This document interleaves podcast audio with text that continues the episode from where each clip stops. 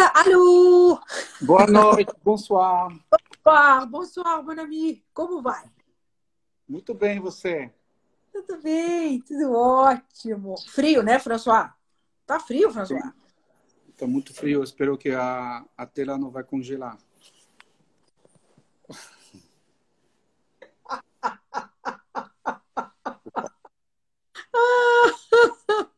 Eu, e uma piada para quebrar o gelo. Você é muito bom. Saudade de você, menino. Tá tudo bem? Ah, tudo bem, tranquilo. É, fim de tá semana se, se, bem acompanhado. Então, olha, então já abri. Você já abriu? Já abri, a já gostei. Tá, tá ótimo. A minha, a minha tá fechadinha aqui, ó. Vou abrir já. Ah. Aqui. Olha aqui, tá pre... olha só, ainda trouxe duas taças diferentes aqui. Uhum. Tô achando que eu vou tomar ela nessa, ó. As duas são boas, aparentemente. Sim, que aqui nós temos uma tulipa, né? Uhum. Que eu gosto muito. Uhum. E essa uma para chardonnay, né? Que eu acho que fica super interessante, que abre, que abre bem, né? Uhum. Sim, vai, vai abrir mais na, nela. Então, para um champanhe como o Clicquot Brut, é, é uma, uma taça boa, interessante. A minha é, é assim. Tá, é, é bem larga também aqui para abrir o, o champanhe. Uhum. Então, vai ser uma, uma delícia. Então, você tá, então, daqui a pouco eu abro, daqui a pouco já abro aqui. Uhum. E vai batendo papo, né? Porque uhum. Falar de Vevo Glicô é assunto para quê? A gente vai ficar aqui até às seis da manhã? Pode ser, sem problema. A noite inteira, para mim, não, não tem problema. Porque, um, tem muitas coisas para falar. Dois, amo falar da Vevo Glicô. Então, então... para mim, não tem problema. Posso, posso falar disso. Entre uh, falar dos vinhos e da história da, da Casa Clicô, dá para fazer a noite inteira. É verdade. Mas é uma grande verdade. Mas, oh, oh, Fran, antes de, de a gente falar especificamente do, do champanhe e da uh, Madame Clicot, se apresenta um pouquinho para o pessoal aí, né? Qual é a sua ligação com a, com a Vivo Clicot, que é legal as pessoas saberem. Ah, é uma, é uma ligação bem profunda. Hum. É, na verdade, eu, bom, antes de ser enólogo era engenheiro mecânico, mas por paixão pelo, pelos vinhos, me tornei uh, uh, enólogo em 2003. Eu fiz a, escola de enologia de Toulouse. E, e, e, quase apenas depois entrei no grupo Moetenesi, porque eu fiz a, a minha primeira vendima como enólogo foi em 2003 na Moete Chandon para fazer vinhos tintos para fazer todos os rosés de Moët Chandon e apenas depois entrei na Veuve Clicquot em 2004 e fiquei lá quase nove anos no comitê de degustação com Jacques Peters, depois com Dominique de Marville e com uma carga de comunicação, de comunicação de vinhos, comunicação enológica. E durante, durante as vindimas eu fazia os vinhos tintos também, Estou predestinado para fazer vinhos tintos de champanhe e sempre para fazer rosé, hein? para fazer o Veuve Clicquot rosé, Vintage rosé e La Grande Dame rosé. Olha! Rich, Rich rosé também, agora. E, né? e assim, então, comitê de degustação, comunicação e elaboração de vinhos tintos. Que legal. E, e aí, quanto... Você já está na Chandon há um bom tempo também já, né? Sete anos e meio já. Sete anos. Passa muito rápido, né? Ou seja, daqui a um ano vai ter tá o, mesmo, tá. o mesmo tempo entre Clicquot e Chandon. Tá na hora de voltar para Clicquot. ah, mas... Não, mas Clicquot, sinceramente, uh, Ana, uh, trabalhar para Clicquot é um sonho para um, um enólogo apaixonado de vinhos que ama champanhe. Trabalhar para essa casa, uh, quando, que seja para os vinhos que são de champanhe de, de, de top qualidade, quanto à, a história da casa, o ambiente que tem nessa casa, o ambiente de, de só apaixonados, Sim. é um, um, tipo de loucura. Sabe que, a, além, uh, Madame Kiko tinha um lema que era uma única qualidade, a primeiríssima, Mas dentro da Veuve Clicquot temos um, o outro lema, que é sem loucura não tem grandeza. Ah, que legal! É legal. Ou seja, Clicquot podemos ser um pouco fora do, da curva, podemos ser um pouco louco, porque vai fazer a diferença. E usamos muito audaciosos. Ah, Eu acho que isso, isso também vem do DNA da Madame Clicquot, era audaciosa, então, audaciosa no, mais no negócio, mas gostamos muito da audácia na, na Casa Kiko. Então, amei, porque corresponde realmente ao meu DNA. Interessante, né? Exato. Quer dizer, você vê que a filosofia da casa continua sendo né, a ousadia que eh, veio com ela, né? Uma menina que fica menina. viúva, né? É, exatamente. Então, Bom, uh, na verdade, quem criou a, casa não foi ela mesma, foi, foi ela. o sogro dela. Família Philippe, do marido. Philippe é. Philippe Clicquot criou uh, a casa Clicquot em 1702. Mil, uh, desculpa, 1772. Sim, está escrito. Está escrito aqui. Tá. ah, aqui, ah, aqui. Tá. Bom, é. É, a imagem, não sei se é no sentido certo? Enfim, e, bom, vou passar a todo o começo da história, porque Felipe Clicot fez muito também para casa, e depois o, o filho único dele, François Clicot, ajudou o pai a criar essa, a, a fazer crescer essa casa, François Clicot. Sim. François, eh, François Clicot, eh, muito jovem, tipo 20, mais ou menos 25, 24 anos, quando ele, ele começou a trabalhar com o pai na, na, na cabeça da, da casa. É, já eles, eles mudaram o, o, o, logo. O logo se, se tornou uma Ancora. Uma Ancora.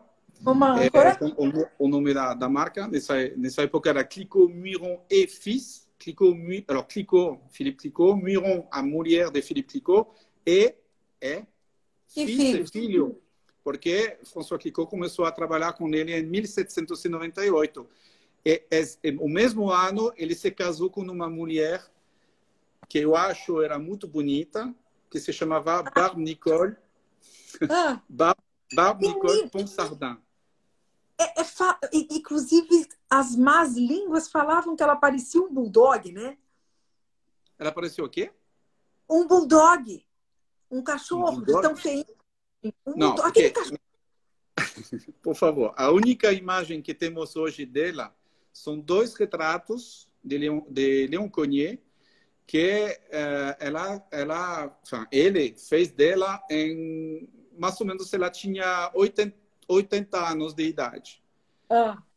Bom, 80 anos de idade, em 1800, tipo 1860, 1850 e pouco. Ah. Então, uh, nessa época ela não podia fazer uma, um rosto tipo maravilhoso, mas eu acho que quando François Clicquot se casou com ela, era era muito linda. É ah. Barbe Nicole, Barbe Nicole Ponsardin. Então se tornou Madame Clicquot Ponsardin, mas no começo ela não trabalhava com o marido. Eles fizeram uma filha, Clementine Clicquot.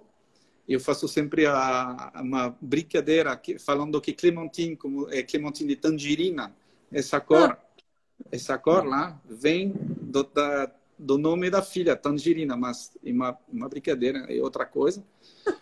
E, e, então, uh, no começo, os primeiros anos, era uma, uma mulher da grande burguesia da Champagne, de Reims, ela não trabalhava com o, marido.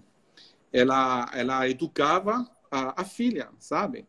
Hum. Então, o, o pai é, enfin, o, o François Clicquot, o marido e o sogro trabalhavam juntos para dirigir essa, essa casa.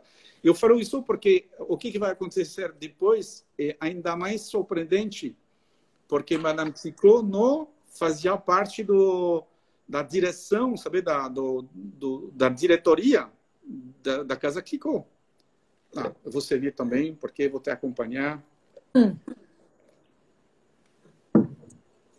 Já recebi parabéns pela minha técnica em abertura de espumante, mas sommelier tem que saber abrir. né, François? Santé, Ana. Santé, santé. O que você acha? Tá tudo bem para você? Ah, então, é como você diz, né? confinados com fineza, né? Que num momento desse tomar uma glicose, se não tiver bem, tá, tá com algum problema. É verdade que uh, isso ajuda bastante a confinar, né? Porque confinar com essa fineza, com, com borbulhas eh, finas, essa essa riqueza aromática, essa persistência, essa riqueza da Veuve Clicquot, do estilo da Clicquot, realmente poderia ser um, confi um confinamento bem mais complicado. Não é? Então, confinar com isso todo dia, ninguém quer nem sair do confinamento. É. Bom, para ser sincero, eu não bebo isso todos os dias do confinamento. Não tem como beber. Eu, eu gostaria, mas bom. Eu também. Gostaria muito, gostaria muito. Isso, é isso é uma. Isso é. A gente vai falar daqui a pouco. Santé, pessoal. Espero que estejam também tomando. Até a todos, muito obrigado pela a presença do, dos, dos uh, seus seguidores. Isso, dos amigos aqui que estão no sábado à noite nos acompanhando, de, sofrendo, vendo a gente tomar Glicol. Bom, agora é sábado noite. Eu acho que é o momento ideal para degustar um, um grande champanhe. Exato, exatamente. Vamos, vamos, então vamos lá. Então, essa, essa história, então, começou com a família do marido e tal. Ela casada com, com o. É, com o. Que é seu, seu xará? O, o quê? Desculpa, cortou. François, seu xará. Sim, xará. É, sim, é verdade. Uma palavra portuguesa para falar que. Oh... É, xará. Como é que fala em é, francês? É, homônimo. Homônimo. Homônimo. Ah, é seu homônimo. Exatamente. É. E aí, aos 27 anos, a menina fica viúva. Sim. François Clicquot, eh, não sabemos todos os detalhes da, da morte dele, mas eh, foi em 25 de outubro de 1805, eh, ou seja, apenas depois da vindima de 1805. E sabemos muito bem que desde o começo, desde, desde 1798, ele uh, seguia muito o, os viticultores parceiros e também o, os viticultores, os viticultores que trabalhavam nos vinhedos da Veuve Clicquot. Então ele passava o tempo inteiro fora para seguir a, a colheita. Então ele pegou frio. Provavelmente esse é, aquele ano muito frio, ele pegou frio e por, provavelmente ele pegou um tipo de pneumonia, uma febre assim, e não uma febre amarela, como as pessoas uh, que têm um humor negro falam. É, então, infelizmente, faleceu. E Madame Ticot, viúva, 27 anos, com uma filha de 6 anos, é, no mundo muito machista, que é o mundo do, da, da enologia dessa época, hoje ainda um pouco, mas bem menos que dessa época. Sim. Uh, outra coisa, então, ela não conhecia do, o trabalho, e, bom, Napoleão Bonaparte, Napoleão I fazia muitos, muitas batalhas, então já a Europa estava quase parada por causa das guerras. E um, você deve imaginar, por exemplo, que nessa época uma mulher nem podia ter um, uma conta bancária. Uhum. Imagina, uma mulher eh, dependia do pai e depois do casamento do marido. Era como se fosse um, uma criança ela não tinha uma, uma identidade própria de adulta, sabe? Então, a única maneira de ficar independente realmente uma pessoa uma pessoa íntegra é viúva.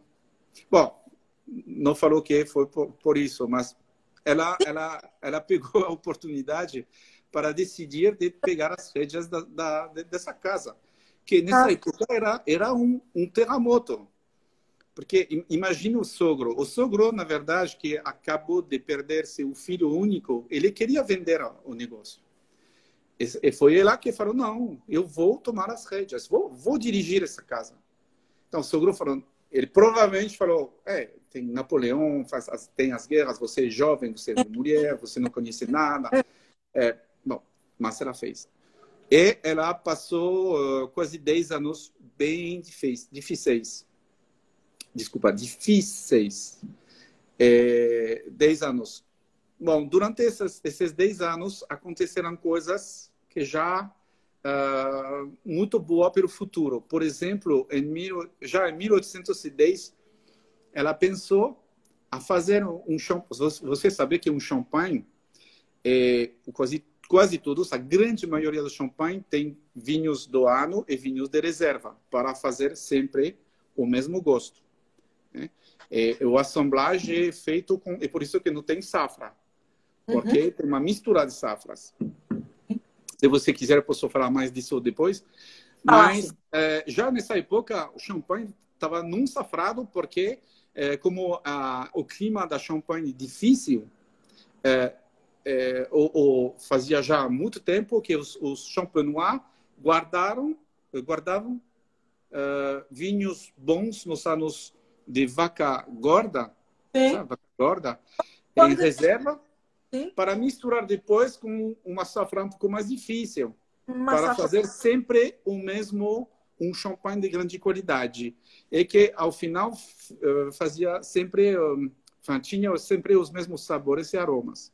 Só que em 1810 era uma safra muito boa, e Madame Picot pensou, nossa, seria interessante fazer um, um champanhe, não todo, mas um, uma cuvée, só com é, vinhos base de 1810, dessa safra, que é muito boa.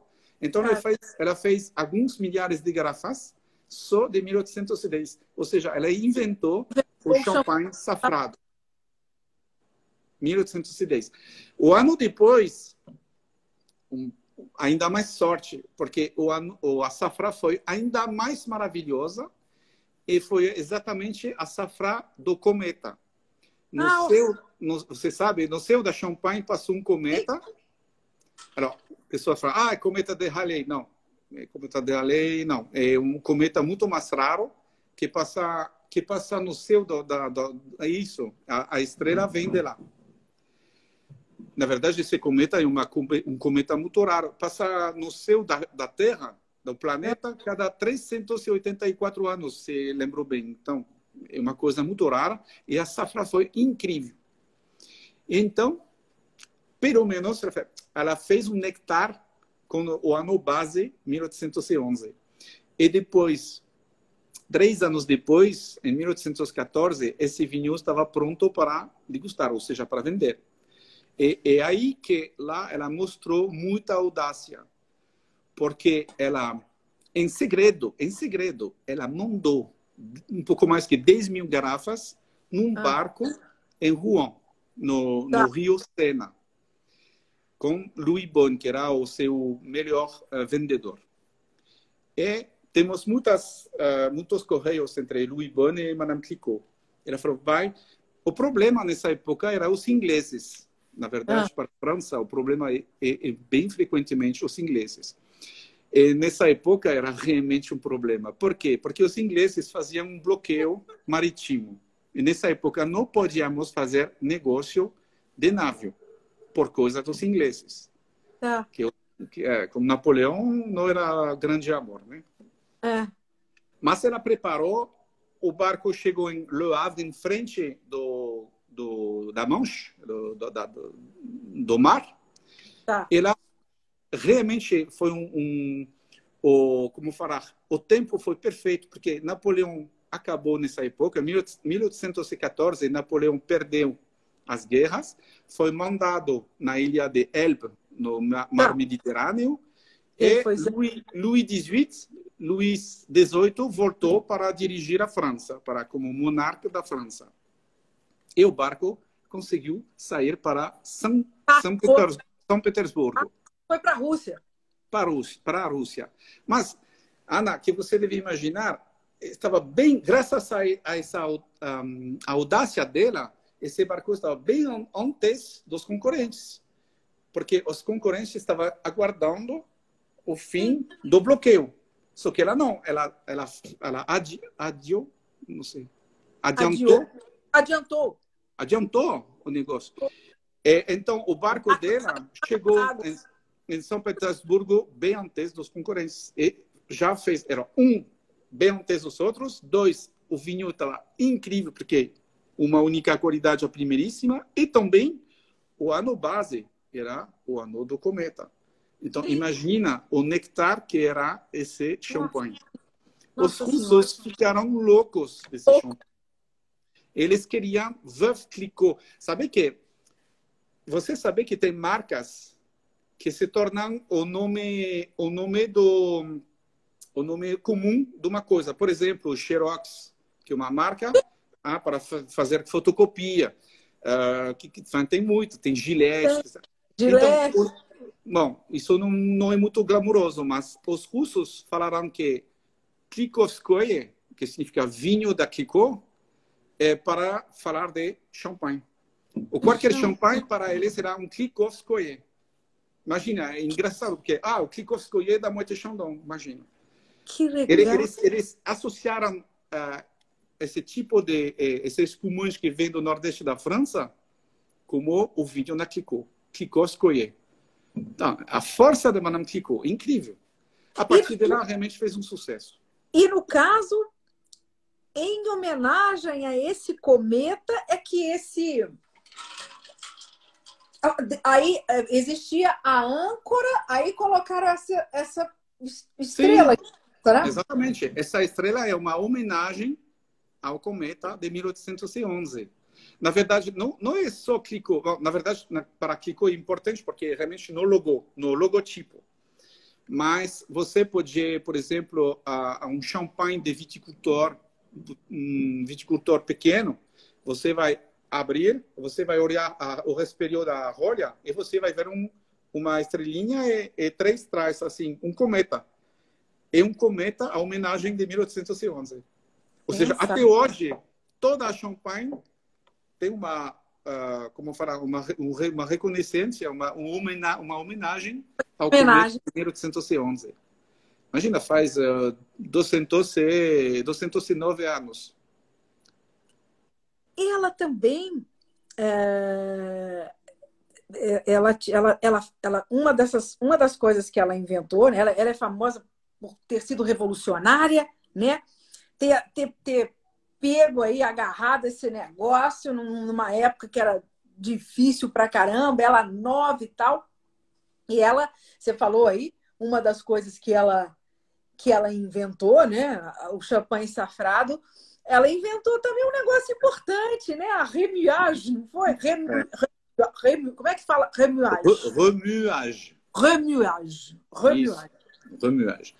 Não, é, tem razão, Ana, é, porque você conhece bem de, de champanhe, né?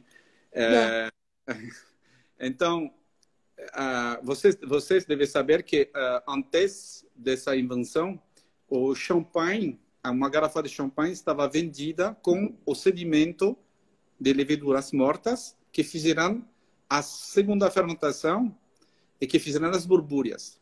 Porque não sabiam como tirar esse, esse sedimento. Imagina, tem um sedimento numa garrafa fechada, Sim. com borbulhas. Sim. Como você vai tirar Aquela... esse sedimento? É, é.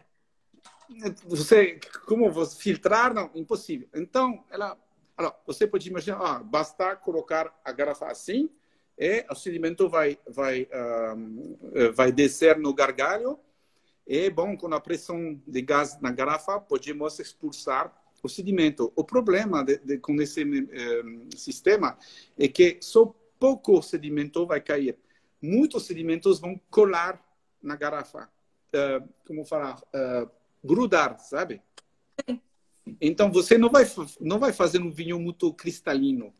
Então ela pensou esse sistema. Isso é realmente super brilhante. Brilhante, brilhante mesmo. Ela pensou que fazendo uma vez assim, uma vez assim, uh, um dia assim, um dia assim, vai é. fazer um sistema assim que vai limpar, que vai, um, como falar, treinar as partículas mais finas com as partículas mais grossas, sabe? E pouco a pouco vamos inclinar a garrafa e ao final, fazendo assim e assim, lá realmente no gargalo vai ter todo o sedimento. E lá podemos expulsar, graças ao que se chama degorgement, Sim. que é a expulsão desse sedimento pela força do gás carbônico que tem na garrafa. E lá, basta completar o, o que, que perdemos com um pouco de champanhe e fechar e vender. E lá você vendeu um champanhe cristalino. Ela inventou isso em 1816 e todo mundo copiou ela. Todo mundo copiou rápido ela. infelizmente, porque, bom, infelizmente, não, felizmente para toda a Champagne, mas eu queria dizer que nessa época ela não protegeu a invenção dela. Ela protegeu a invenção, então ela não, não é consta como uma invenção dela. É. Ela não patenteou, ela não patenteou. Ela não patenteou, mas ela não patenteou. porque imagino que ela esteja uh, viva agora deveria pensar, nossa, que eu fiz uma besteira, porque lá poderia, imagina que todas as casas, todos os viticultores de Champagne participar a essa criação. Bom, mesmo assim, ela fez uma fortuna, porque realmente ela fez dessa, dessa casa uma, um sucesso é, um sucesso mundial. Então, mundial. bom, tudo bem, não, não, não vamos, eu acho que ela não reclamaria sobre a situação dela, porque alguns anos depois ela comprou um terreno imenso de mil hectares em Bourseau, perto de Pernay. Lá já tinha um castelo antigo, mas ela construiu um castelo novo, que se chama castelo, Château de Bourseau. Castelo de Bourseau, muito lindo, que parece um pouco como um pequeno Chambord, Château de Chambord. Tem 365 janelas, exatamente uma janela por dia do ano. Que legal. É, é, então, bom, ela, vive, ela vivia lá com a, a, filha dela, a filha única dela, o, o genro, etc. Toda a família dela. Ela estava feliz. Que legal, né? Mas, realmente uma mulher impressionante. E a, a, última invenção muito importante que ela fez é a, o primeiro champanhe rosé de assemblagem com vinhos tintos de champanhe. Certo? que antes dela, o, a maioria dos vinhos, quase todos os vinhos de, de rosé de champanhe, uh, por que estavam rosé? É porque é, os produtores agregaram um suco, um suco de sabugueiro, um xarope ah. de sabugueiro. Sabe o que é sabugueiro? O suco é, é, é, é negro, é preto. Então, um pouco de sabugueiro assim fazia um, um toque vermelho e fazia um champanhe tá. rosé mato para Madame Clicquot, de novo, a qualidade não era a qualidade que não. ela queria. Bom. Então, quer dizer que eles tingiam o champanhe branquinho para fazer o rosé. Ela é que falou, não, vamos fazer um rosé com um rosé com as uvas tintas. Com uvas tintas de champanhe. Porque, por exemplo, ela experimentou vinhos tintos de Borgonha. Hum. Mas ela não estava satisfeita. Faltava de frescor, faltava de, é, de frescor, particularmente. Sim. Ela, é, ela pensou, por que não fazer vinhos tintos com o nosso Pinot Noir da Champagne? Sim. Então, Sim. ela experimentou vários vinhedos dela e ela descobriu que Bouzy, Bouzy, que é uma, uma cidade pequenina, mas, porém, que é a capital dos vinhos tintos da Champagne, porque os melhores vinhos tintos da Champagne vêm de Bouzy, Sim. Ela descobriu que o vinho tinto de grande qualidade é ao nível do seu champanhe. Então, ela agregou um pouco de vinho tinto de Bouzy, de Pinot Noir, e ela fez um, um champanhe rosé como ela queria. Ela começou isso em 1818. Sensacional. Uma mulher é sensacional, né? É, é, é uma mulher que, que admirou muito e que eu vou admirar até o fim da minha vida. Então, e no caso das castas, né? Porque a gente fala em Pinot Noir, Chardonnay, Pinot Noir e Meunier, né? Uhum. Isso já era eram as castas que ela trabalhava também. Não. Ou não? Não. não. Uh, por exemplo, Chardonnay é uma uva que a, Chardonnay é uma uva que chegou mais bem mais recente, é século XX. Século XX.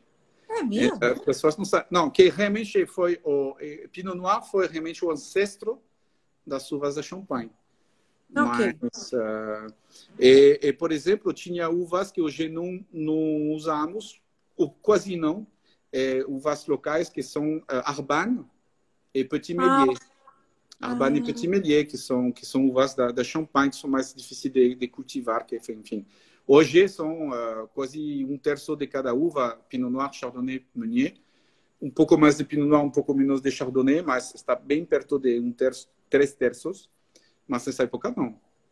Era então, então ela, ela não chegou a ver a implantação de Chardonnay, então. Né? Foi, foi bem não, depois. Ela, ela não conheceu o Chardonnay na Champagne, pelo menos. Sim, sim, Sim, é. Prova provavelmente na Borgonha já tinha, porque o Chardonnay vem é. da Borgonha. É, o Chablis Mas, e tal. O Chablis é. é, pertinho da Champagne Chablis. É. Se você olha a, a Côte de Bar, é, perto da cidade de Troyes, é, Chablis está pertinho. É, mas, mesmo assim, não tinha Chardonnay até começou do século XX. Sensacional, sensacional. E no caso dela, uh, a, gente, fala dessas, bem, pelo menos essas três coisas importantes, né? E no uhum. caso, te, ela teve um legado, ela teve alguém que assumiu. A menina dela, por acaso, assumiu esse negócio ou alguém comprou? Como é que foi esse negócio? Boa pergunta, gostei. Ah. Não, porque lógico, é uma, é, sobretudo nessa época, os negócios eram familiares.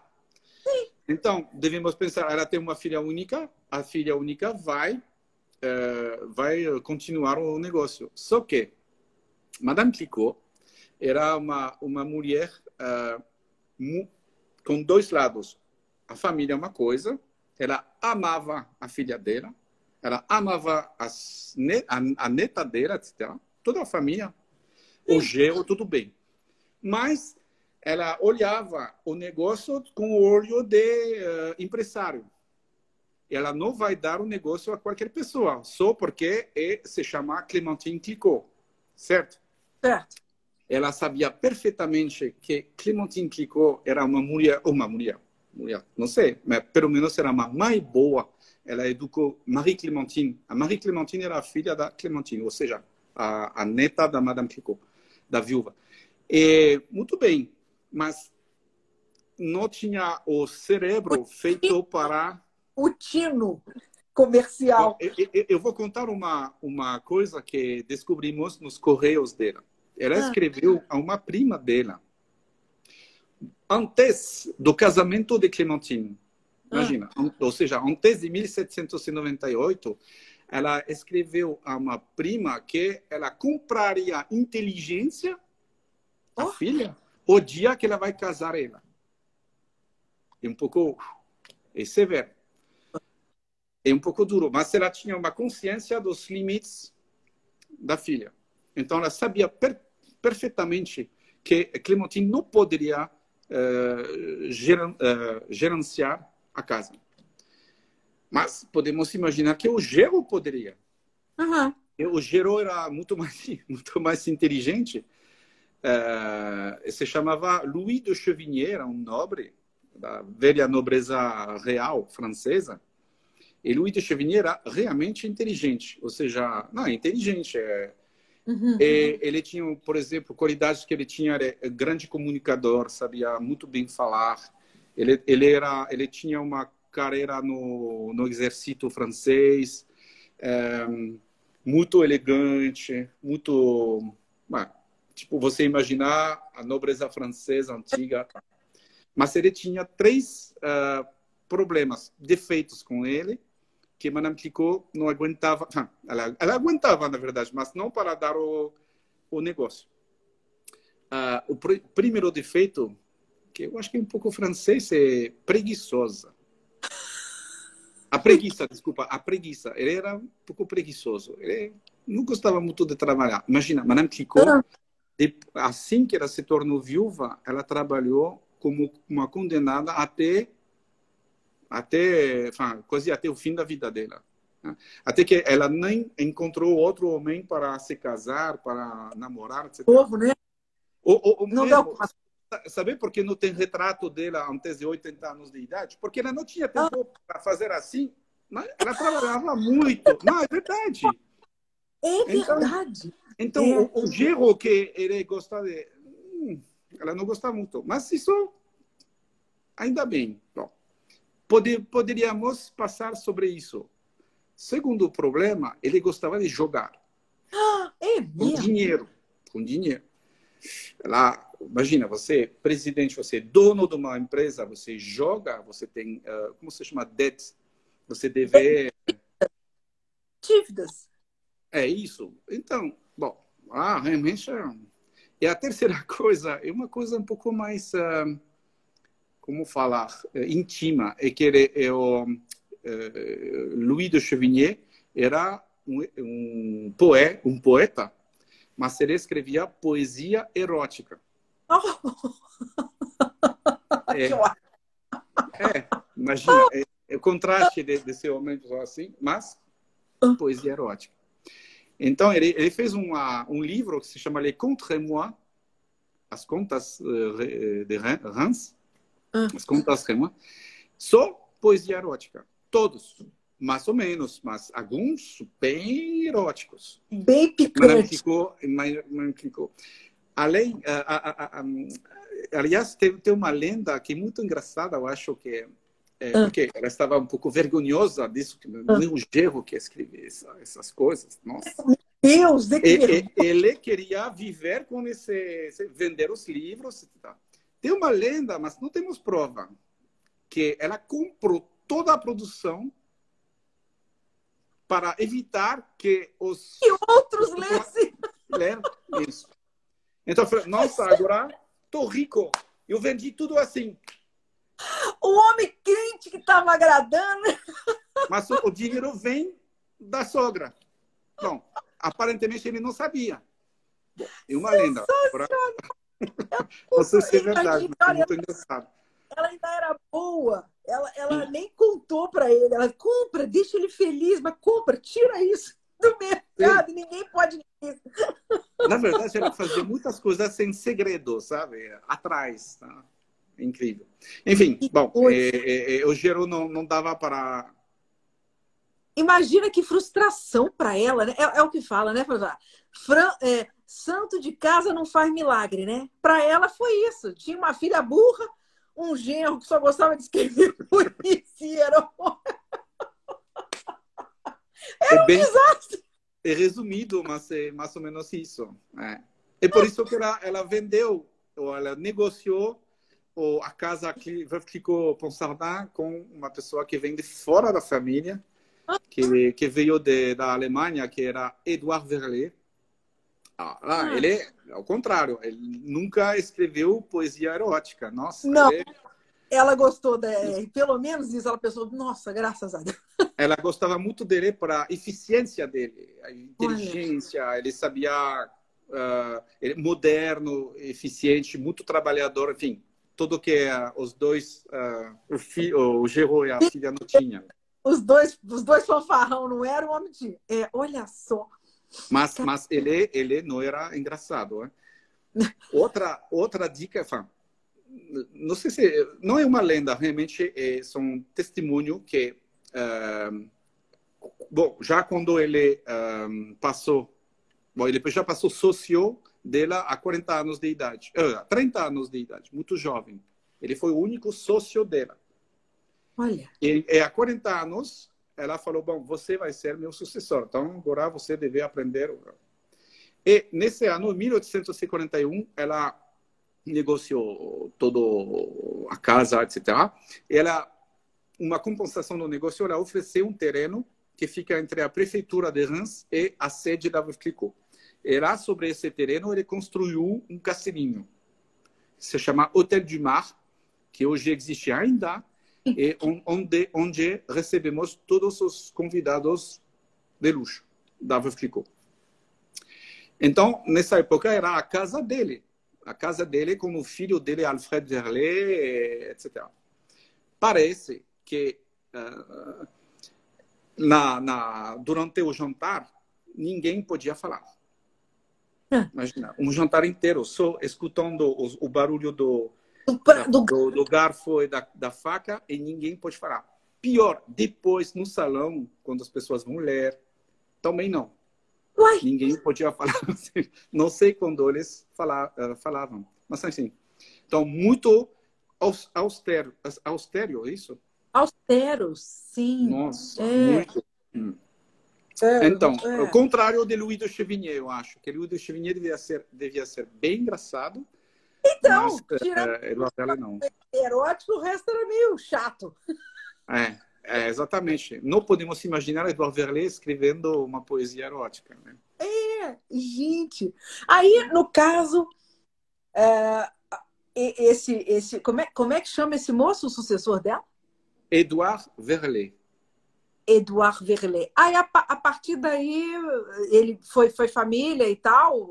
Isso, Exatamente. Isso tá falando... ah. Uma parentesa, foi ele que eh, criou essa, esse rótulo amarelo. Amarelo? Foi ele? Foi ele.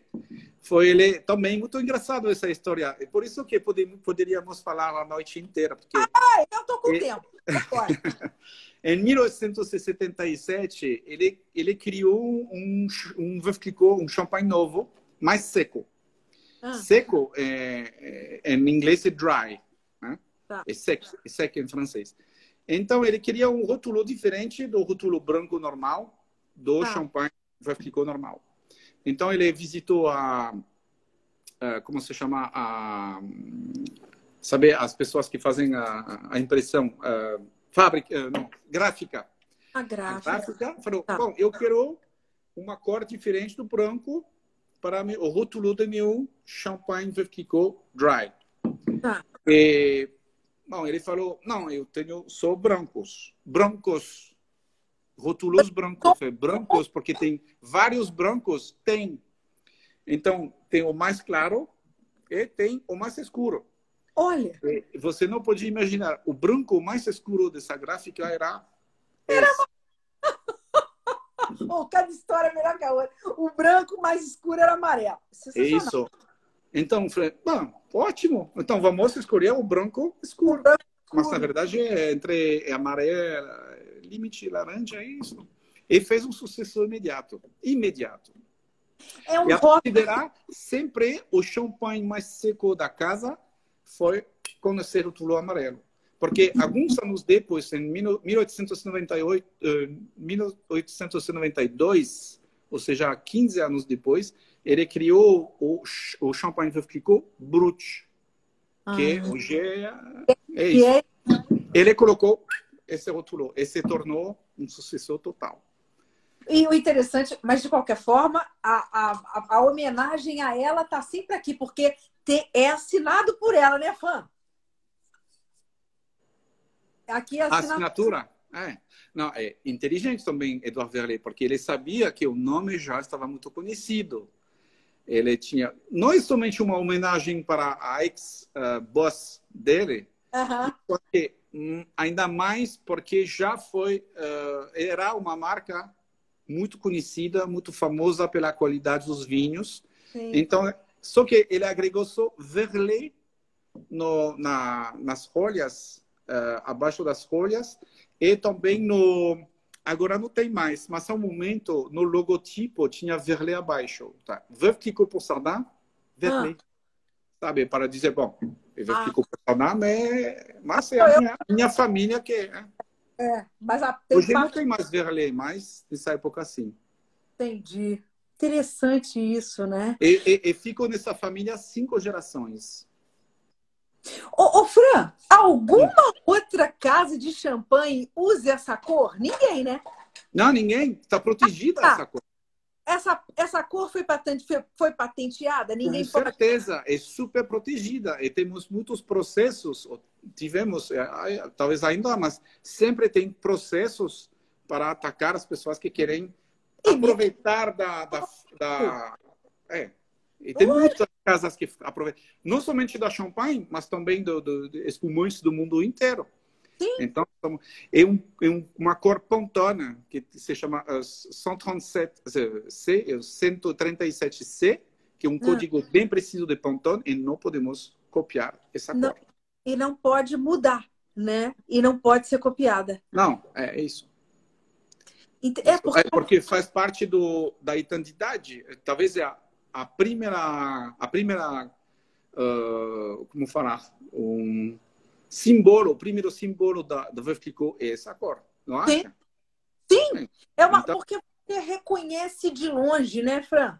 Sim. Você, você vê ela de longe, você Sim. sabe que é Clicquot, né? Então é um negócio, é um negócio, o poder, né, da marca, de é. tudo é. e a cor dela é um negócio. Você vê isso, você sabe que é, que é né? Sim, sim. É... Mas, mas até, até um ponto que, mesmo, eu não vou falar a marca, porque Bom, nem lembrou, na verdade. Mas eu lembrou que eu fiz, visitei uma, um empório no Brasil. E de longe, cheguei e de longe eu vi, ah, não só tem ficou lá. Ah. Uma gondola, tudo estranho. Aproximei, só aproximando, falei, nossa, não ficou. Era exatamente a mesma cor. É, no espumante era um, um Prosecco, se lembrou bem. E copiaram, não, não somente copiaram a, a, a cor, mas, sabe, copiaram a, a, visibilidade total para ser Sim. pessoal. Sim. Isso aí ficou. Sim. E, e uma pessoa que não entende muito, cai, compra, né? Compra. É muito Exatamente. Sério. É por isso que tem processos, porque não é justo. Não é justo. Nossa. Quem inventou foi o Flicou. Agora, a gente, eu, quero, eu quero que você fale, nós vamos começar a falar mais agora do, do champanhe em si, né? Do que a gente tem, do que, do que a gente tem hoje, na, na né? o, que é, o, que é, o, que é, o que é a Veuve moderna. Primeiro que eu queria te perguntar, qual é o maior mercado consumidor de Clicquot? Qual é o país que mais consome Clicquot? É de longe Estados Unidos. É. De longe. É, é, é que é engraçado quando olhamos o, o mercado de champanhe, porque Vavkiko é, é, segundo em termos de volume de champanhe. É, tem uma casa que é maior que você conhece, é, mas no continente americano, Vavkiko é líder, porque Estados Unidos, Canadá também, Brasil também, em outros países do, da América do Sul, Central, ficou muito forte nesse continente novo. É, não sei realmente porquê, eu acho que, bom, fizemos um trabalho enorme lá né, nesse continente, mas nos outros continentes uh, tem o, o, uma marca mais, mais uh, que vende mais, que, que é maior, mas é engraçado isso. Que seria a, a Moët Chandon? Isso, que é a maior casa de champanhe de longe. Enfin, maior, sim, é, volume é muito maior que a da Vaflicô. Eu vi, só, só, uma parêntese, Ana, porque eu vi uma, aparecer uma pergunta sobre o licor de expedição que define seu caráter da... Mas da... aí a gente, a gente vai falar, eu quero que você, é porque eu, não, eu, eu não, não quis que você respondesse essa pergunta agora, porque eu quero que a gente fale um pouquinho sobre todo, um pouco do processo do, do champanhe em si, Hum. Né? Eu acho que uma das grandes. Uh, acaba, vamos acabar de falar dessa questão do mercado. Tá bom, tá bom. Não só porque quando eu não, vi a pergunta, nossa, não, a licor expedição, a, influência do licor expedição é bem pequenina sobre a, a, é, o sabor do champanhe. Né? Mas a gente está falando dessa questão. Então, quer uhum. dizer, a, a, a Verglicô tem esse apelo né, muito grande aqui na nossa América, tanto a América do Norte quanto a América do Sul. No Brasil, é o maior é o, o champanhe mais ah, É o champanhe número um do Brasil, sim. Interessante, né? Coisa, coisa bacana, uma coisa muito bacana. Aí, sim, a gente volta. Agora a gente, a gente pode falar um pouco do, do produto em si, né? Acho que as pessoas fazem muita confusão.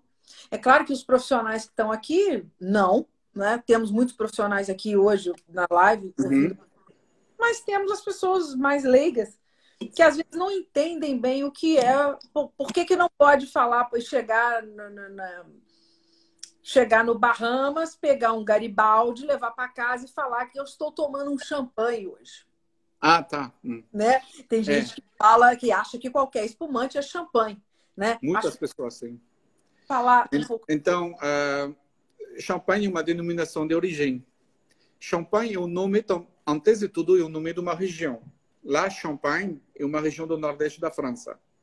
E, e, e, o vinho espumante que está feito se chama Le Champagne, le vin de Champagne, o vinho de Champagne. É assim.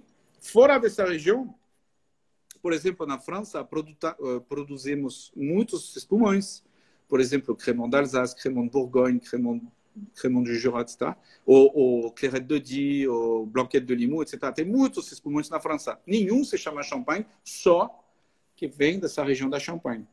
Então, claro que fora da França é a mesma coisa. Chandon, por exemplo, que é um espumante, um espumante delicioso, mas na, nada a ver com a qualidade, mas não podemos chamar champanhe. Ah, uhum.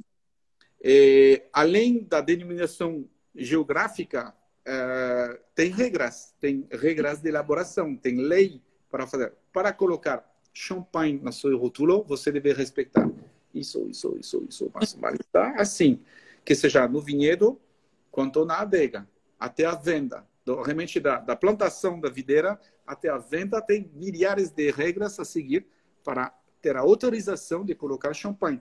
Não basta que as videiras crescer na champanhe, não. Não é tão simples, infelizmente. Não, felizmente, porque essa, essa proteção é uma proteção de qualidade. É, porque graças a essas regras, o, o mínimo, o champanhe mínimo já normalmente tem uma qualidade boa. É, é verdade que a Peter Longo. Engraçado. A Peter Longo tem autorização para usar champanhe? Não, né? Tem. Como você falou? Essa, essa marca do Brasil chamado Peter Longo, eles têm autorização para usar champanhe no rótulo? Não eu conheço. Eu, eu, tenho minhas dúvidas quanto a isso. Nunca procurei isso direito, não, mas eu acho que isso é meio. Champanhe, champanhe tem, que, tem que ser. Foi obtida por uma decisão judicial, mas não, na verdade ele não podia usar. Uh, uh, eles são limitados porque eles fizeram também uh, o CIVC, que é a organização sindical da, da Champagne, fez processo com ele, com, contra eles. E, e eles, se lembrou bem, tem alguns anos que podem usar e não. A partir de um tal ponto não pode mais. Isso. Uhum. E também, eu acho que geograficamente está delimitado. Só que bom, não vou vender a priori isso no Brasil, e, mas eu acho que eles não podia exportar com o nome champanhe, uma, uma coisa assim. Então, eles, ele, a, a, o CIVC, a, o Sindicato de Champanhe, obteve um, é, limitação para, para essa marca.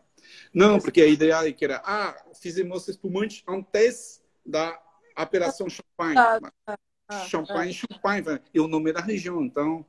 É, é mas aí... E, e, e, também, também uh, mesmo antes deles, a, a primeira apelação uh, local foi, foi 1909 ou 11.